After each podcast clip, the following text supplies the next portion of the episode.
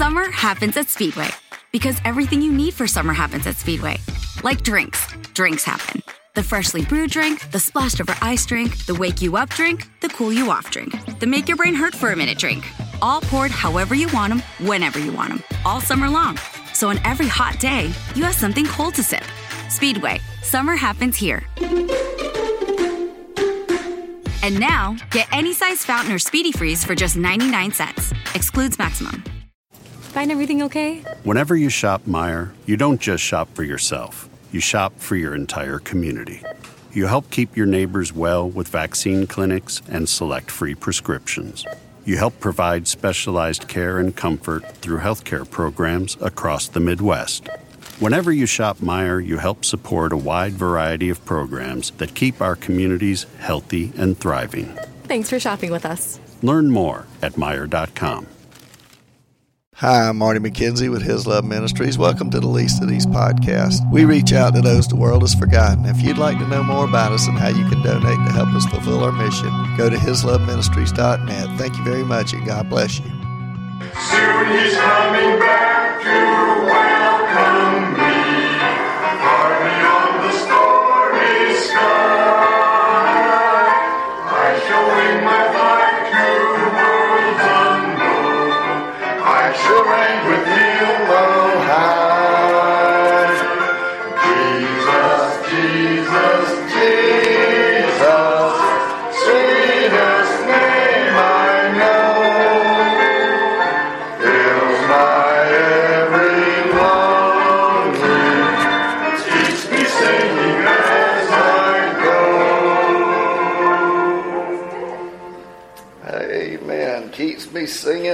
I go.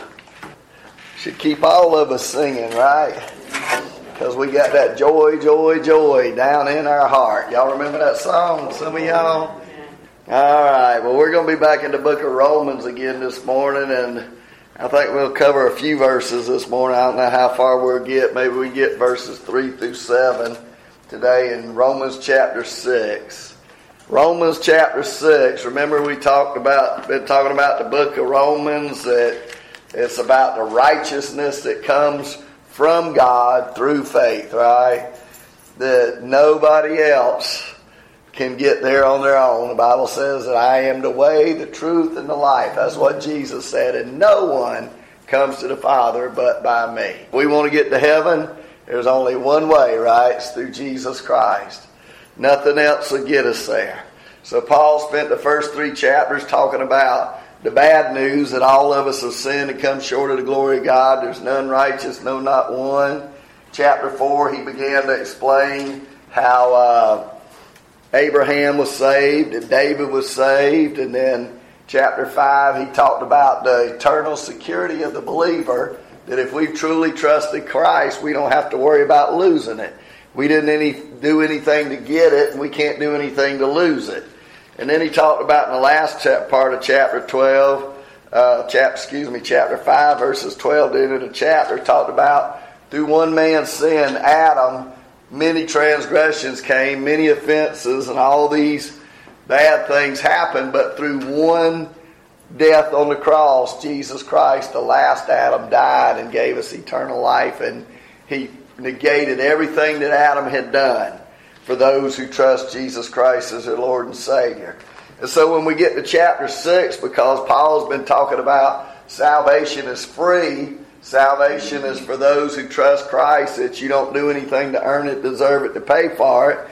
Uh, all of a sudden, these people have been talking about Paul and saying, well, Paul, you're saying that since we didn't do anything to gain it, then we can just live any way we want to and call ourselves Christians. We can just sin as much as we want to, and then we, we one day, because God's grace is good, we can we can die and go to heaven because the more we sin, the more grace abounds. Paul says, certainly not, absolutely not, perish the thought. May it never be so. The strongest Greek words in the written to say, no way, Jose. Ain't no way it's going to happen, right? So put it in modern day vernacular. no way, Jose. Paul says, How shall we who died to sin live any longer in it?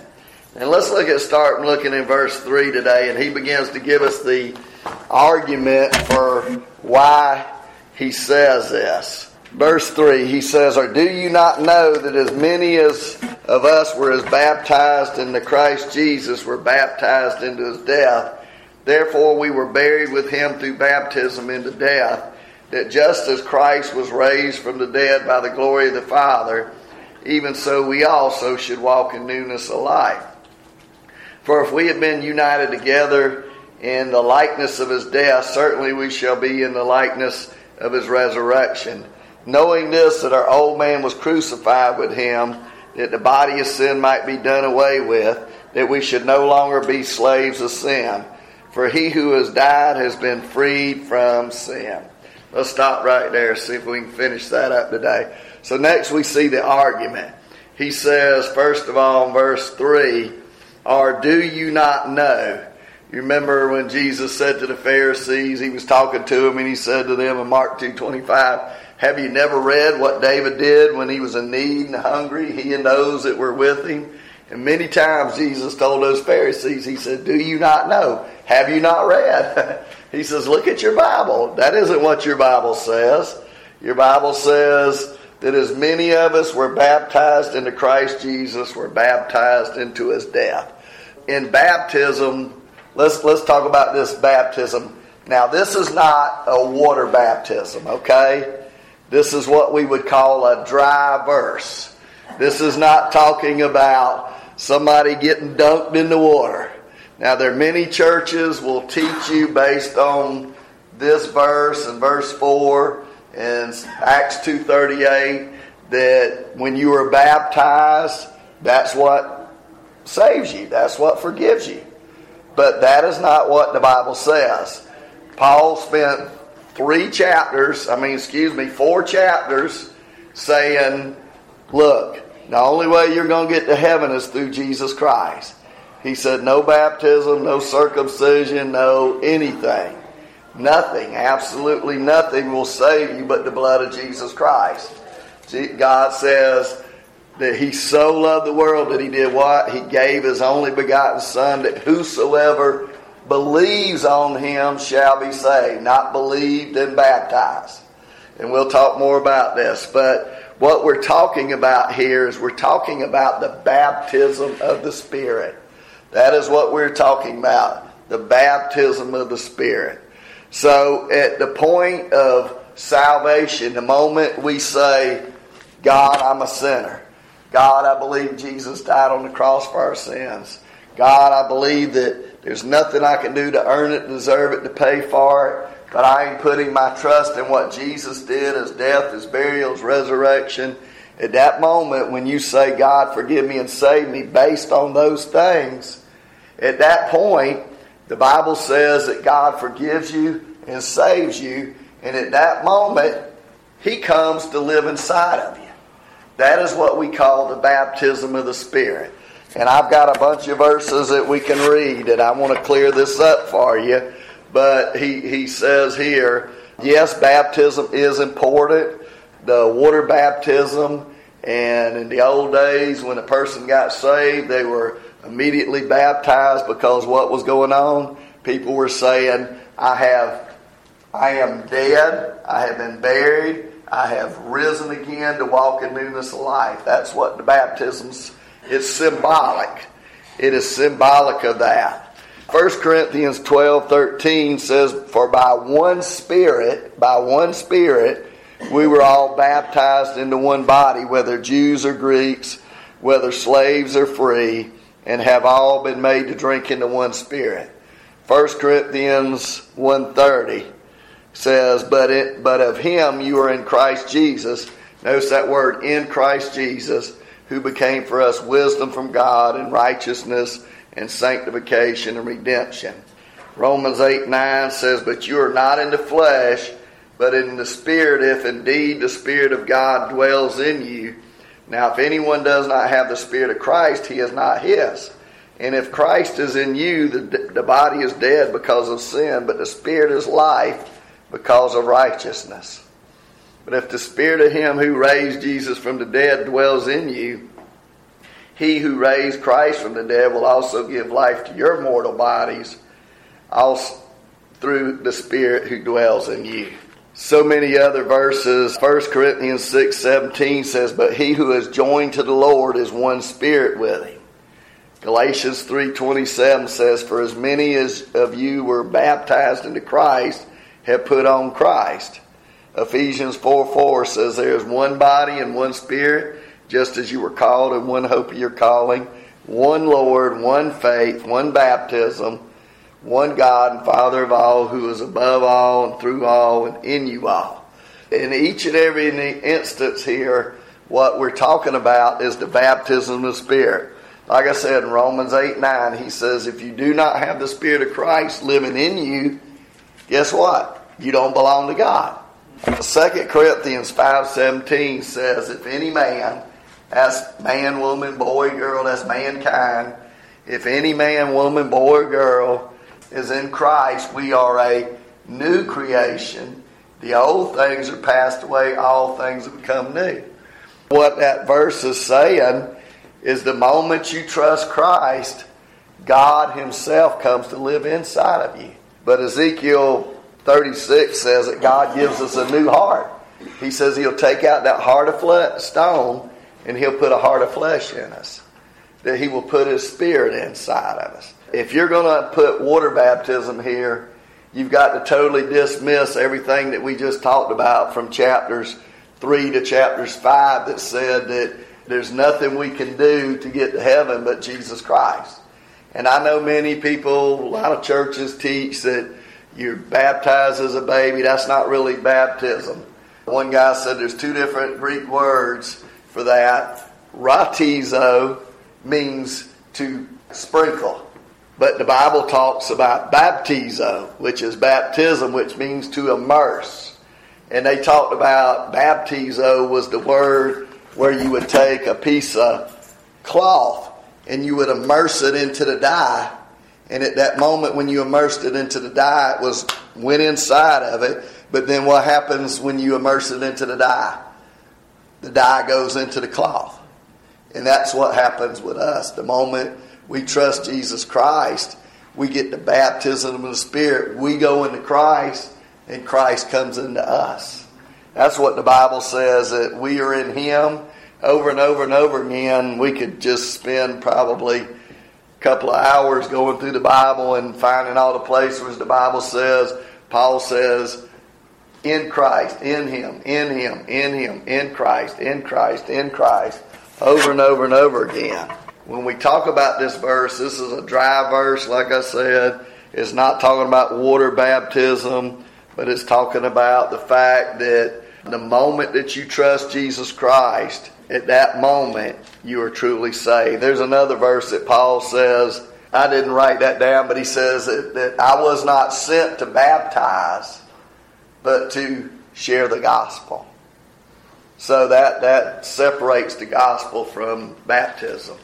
So, in other words, in each instant, the idea is that we are totally encompassed and unified with Christ.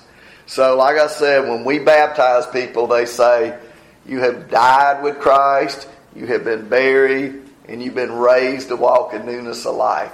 That is a picture of what Jesus did, right? He died, he was buried, he rose again on the third day.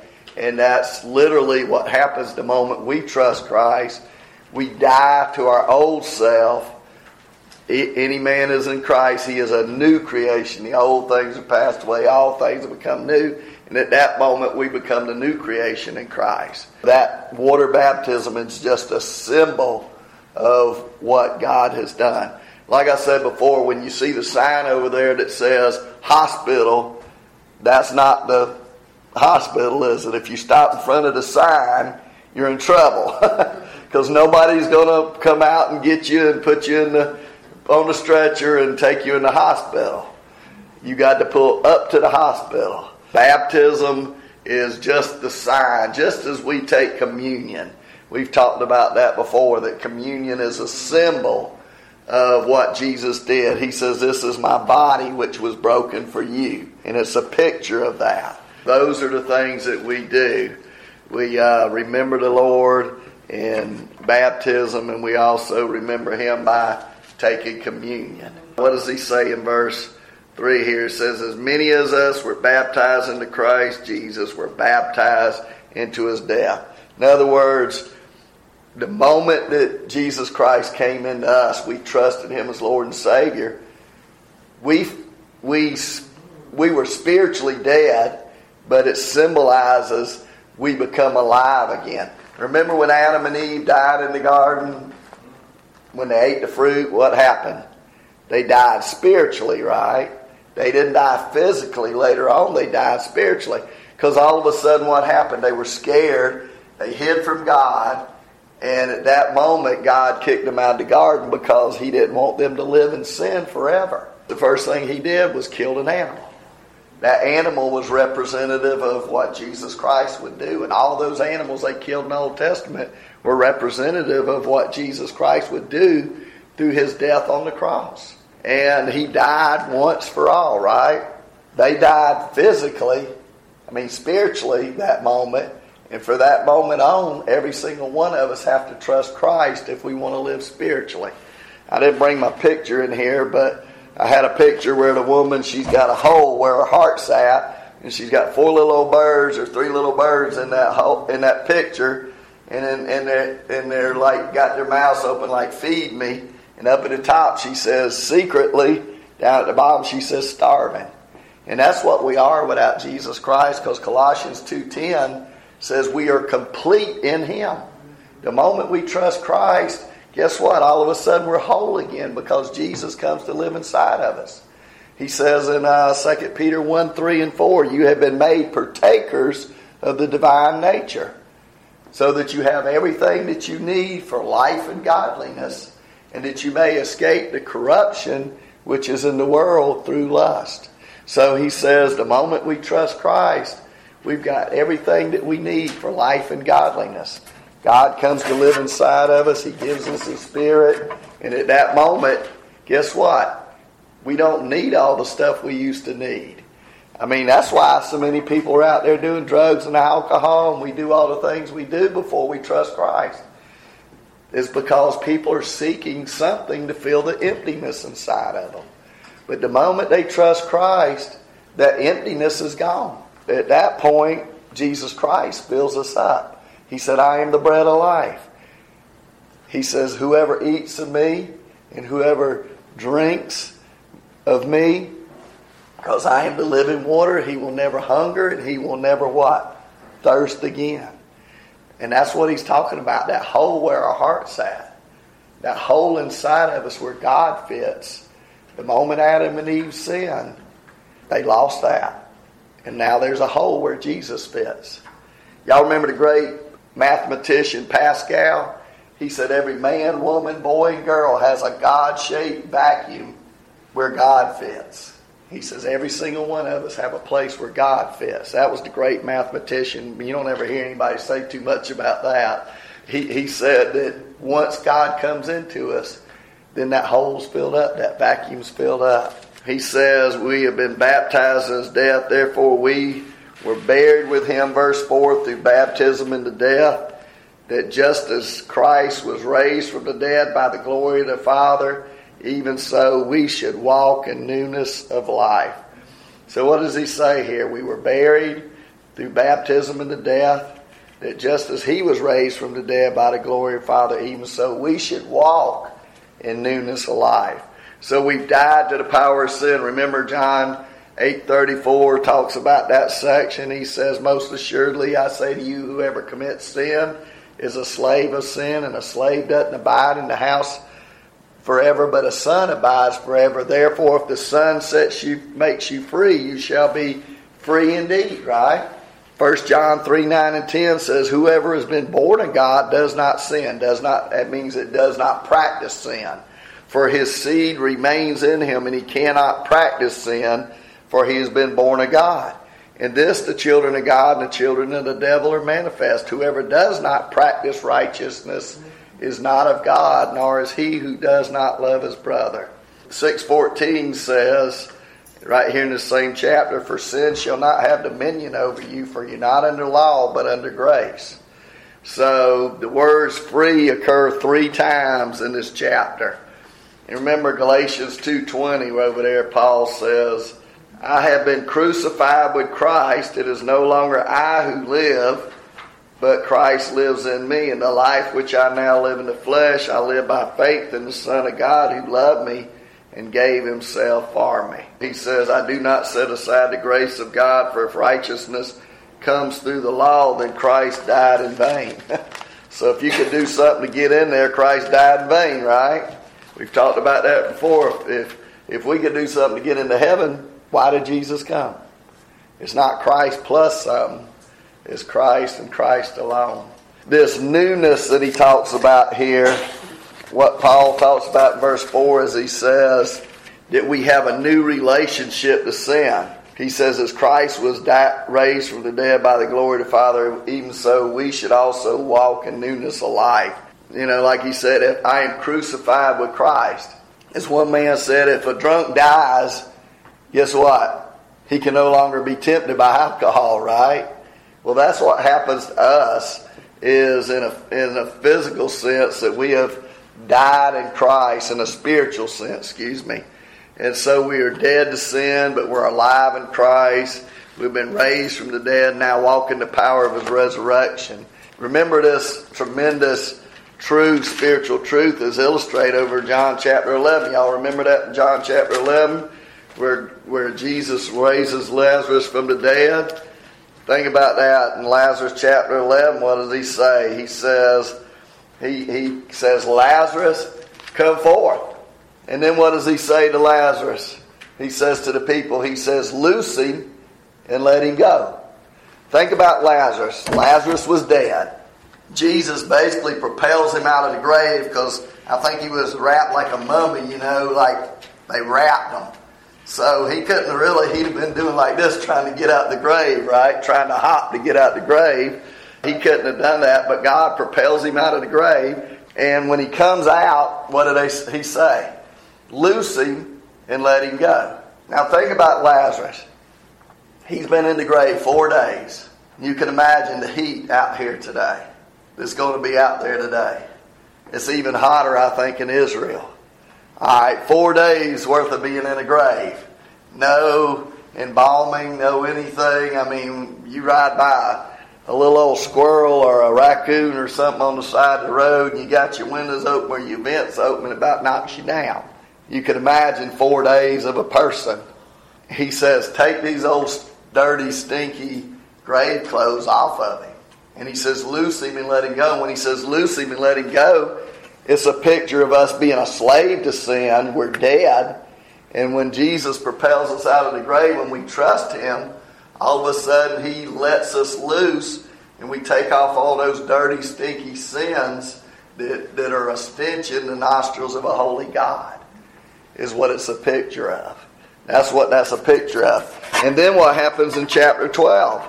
Chapter 12 Lazarus is seated with Christ at the table in fellowship with him, right? He's sitting at the table in fellowship with Christ. And so he, is a, he has been brought back out of the grave and he's walking in newness of life. These are illustrated. Colossians 2:12 says you are buried with him in baptism in which you were also raised with him through faith in the working of God who raised him from the dead. That just as Christ was raised from the dead by the glory of the Father, we should do what? Walk in newness of life. And this word newness of life, it refers to newness of quality and character, not just newness in the point of time. It's like, you know, when you listen to the TV commercials and we got the new tide, right? well, it says tide still, but it's new what? And quality and the supposed ability to wash and do things better than ever, right? So it's new and improved, right? Well, guess what? When we trust Christ, the moment Christ comes to live inside of us, we are new and improved. We're really new and improved because Christ has come to live inside of us, right? So we've already talked about that, that in 2 Corinthians 5.17 that we're a what? A new creation. Galatians 6:15 says, "For Christ Jesus, neither circumcision nor uncircumcision avails anything, but a new creation." Ezekiel 36 talks about a new heart. Ezekiel 18 talks about a new spirit. Psalm 40 says he's put a new song in our mouth. Revelation 2:17 says, "I will give him a white stone and on that stone a new name, which no one knows except him who receives it." In Ephesians 4:24 it says that you put on the new man was which was created according to God in true righteousness and holiness. So basically, we've got a new heart, we're a new creation, we are have a new song, we got a new name, and we, we're a new man. We're a new new person. So that is what God has done for us. So let's look at verse 5 here. Maybe we can get a couple more verses before we finish. For if we have been united together in the likeness of his death, certainly we also shall be in the likeness of his resurrection. Knowing this, that our old man was crucified with him, that the body of sin might be done away, that we should no longer be slaves to sin. For he who has died has been freed from sin. We'll be raised in his the likeness of his resurrection. Now, Jesus Christ, he was always God, but when he was raised, he had a different kind of body, right? It was a more spiritual body, and that's what we have as a more spiritual body. Now, we can't do all the things Jesus did when he was raised. He just walked through walls. One day we'll be able to do that, but not right now. We'll be able to float wherever we want to, walk through walls, eat anything we want to, and uh, we won't gain weight. We'll be able to do all those things. He says over here that the believer still has the possibility of sin, but not the obligation or the necessity of sin. The reason we sin now is because what? We want to, right? And this old body still remembers who we are. One man said it this way. He says, "Too many Christians are betweeners. They live between they live between Egypt and Canaan, saved but never satisfied, or they live between Good Friday and Easter, believing it in the cross, but not entering into the power and the glory of the resurrection." Romans 6 5 indicates that our union with Christ assures our future resurrection should we die but Romans 6 4 teaches that we share his resurrection power today.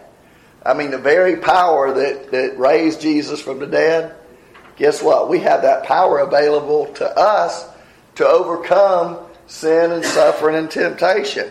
He says in Colossians 3 1 and 3, since you've been raised with Christ, set your heart on things above, for you died and your life is now hidden with Christ in God if we deliberately live in sin after we say we have, after we have trusted Jesus Christ, it's because we want to. Just as the believer doesn't go back into sin any more than Lazarus wanted to go back into that tomb, did he? I mean, once he'd been in that tomb, you always wonder where Lazarus was at for those four days.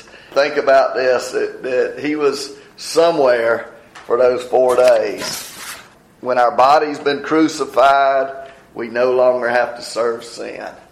So why don't we uh, just stop right there today? We didn't get quite as far, but as I wanted to get this morning, but I want to kind of just close out right there. But think about this: that if we really truly know Jesus Christ as our Lord and Savior, then what does it say? We belong to Christ now. That Christ lives in us. Let me, let me read you a couple of verses and we'll close. There's a couple of verses over here that I really like. One of them is in Philippians 1 6. Philippians 1 6. This is what Paul says. Paul says, being confident of this very thing, that he who has begun a good work and you will complete it until the day of Christ Jesus. And then in chapter 2, here's a verse that I like. He says, this really talks about God living inside of you. He says, Therefore, my beloved, as you have always obeyed not my presence only, but also much more my absence, he says, Work out your own salvation with fear and trembling, for it is God who works in you both to will and to do for his good pleasure. Do you notice what he said? He doesn't say work for your salvation, he says work out. This word work out means to go in like to a coal mine or a diamond mine. Now, when you go into a coal mine or a diamond mine, you don't produce diamonds or coal, do you? You go in there and you dig out what's already there, right?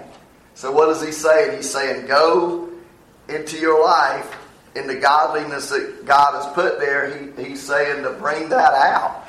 There's a verse in 1 Timothy or 2 Timothy, Paul says, exercise yourself unto godliness. He said, for bodily exercise profiteth little. He didn't say that, don't, don't exercise bodily, but he says it profiteth little. But he says, instead, exercise yourself unto godliness. I tell people all the time that you cannot sleep on this and it will not absorb into here.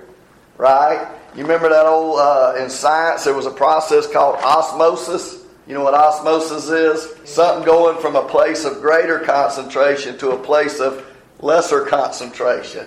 So you cannot sleep on your Bible and it will not absorb into your brain. if it could, I would sleep on mine every night, even though it would be uncomfortable. It would hopefully absorb into your brain, right?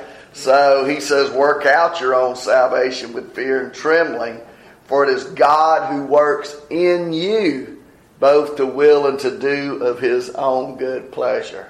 So it's God's power working in you. Let me read you one more verse of Ephesians. And this talks about how God works in us. He says in Ephesians 3:20, "Now to him who is able to do exceedingly exceedingly abundantly above all that we ask or think, according to the power that works in us." That's to his power that works in us, right? So God is the one that, that puts his power in us. He's the one that puts our spirit in us. And remember, we said last week that you can no more be a Christian and not be changed, and you can stick your finger in that light socket over there and something happened to you, right? One man said, if I think it was Warren Wiersbe said that if if the devil can keep a Christian ignorant, then he can keep us from living out what God wants us to do. Because see, so many times we're like that, what I said a minute ago, we live between Egypt and Canaan. Egypt was a picture of sin. Canaan was the what? The promised land, right? And you know what we do so many times? We live in between them. You remember what the Israelites did when they left Egypt? They wanted to go back to Egypt instead of going to the promised land. Because the promised land, remember, it, it, it, it's work to trust Christ. It's hard to trust Him every day to put the sin away and live for God in a sense. But you know what? It's easier to do that because God gives you the power if you would trust in Him than it is to go back and live in Egypt and live the old way. Because the old way always causes so many problems in our life, right? But when you trust God and go on to the promised land, because see, the promised land wasn't even, wasn't not only a picture of heaven, but it was also a picture of living the Christian life and living with all the things that God gives you and does for you here in this life. Because see, eternal life is not just going to heaven one day, but eternal life is a new quality of life. It's not only quantity of life, but it is quality of life. And that's what makes Christianity so wonderful. Is not only that one day I get to go to heaven, but now I have a new quality of life while I'm here. That I live for God and I don't have to live the way I used to. I don't get myself in trouble as much as I used to before I trusted Christ, right? I don't do so many stupid things. And, and, a lot of the things that were bad, that were worse, I don't do those. It's a matter of becoming more and more like Christ every day. Jesus said, Take up your cross daily, deny yourself, and follow me. And that's what we're to do each and every day. And that's what we're to do if we know Christ as our Lord and Savior. But remember, as I always do, I, I don't know everybody's heart in here. And I know, like I said, a lot of churches teach that you can do something to be saved. But Jesus said, as the old song says, I paid it all. That was the last thing he said on the cross. It is finished. I paid your sin debt. Whoever believes in me shall not perish, but have eternal life. With the mouth you confess unto righteousness, and with the heart you believe unto salvation. So the question is, is if you don't truly know Christ today, ask Him to forgive you. Ask Him to save you. Be like the tax collector and just say, God, be merciful to me, a sinner. Save me today. And God will hear and He will answer your prayer if you truly believe. Well, let's pray. Father, we thank you for this time. We thank you again for your grace and your mercy and love. We thank you for sending Jesus to die on the cross. Lord, we are so thankful that where there wasn't a way to get to heaven, you made a way through Jesus Christ. Because none of us are righteous, no, not one. We've all sinned and come short of the glory of God. The wages of sin is death, but the free gift of God is eternal life. Thank you for offering us this free gift. If there's one here that doesn't know you today, I pray that they would just cry out and say, Lord Jesus, save me. And you said, Whoever calls on your name shall be saved. Father, we love you, we thank you, and praise you. In Jesus' name, amen.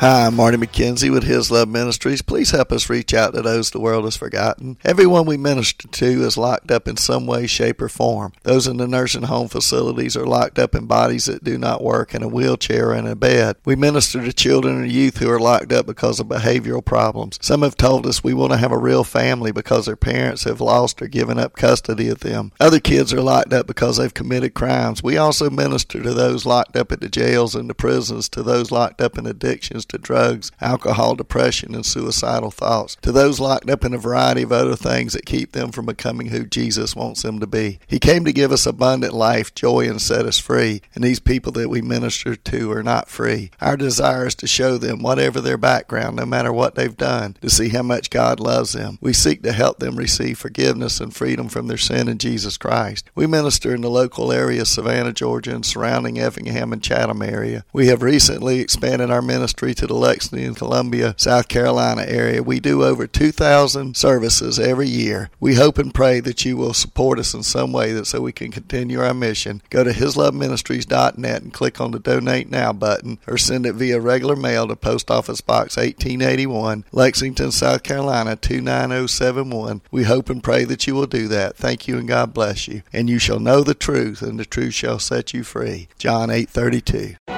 We can sum up McDonald's new crispy chicken sandwich in one word crispy. But also juicy and tender. Maybe crispy, juicy, tender, all one word? Okay, fine. You'll just have to try our crispy chicken sandwich to understand it.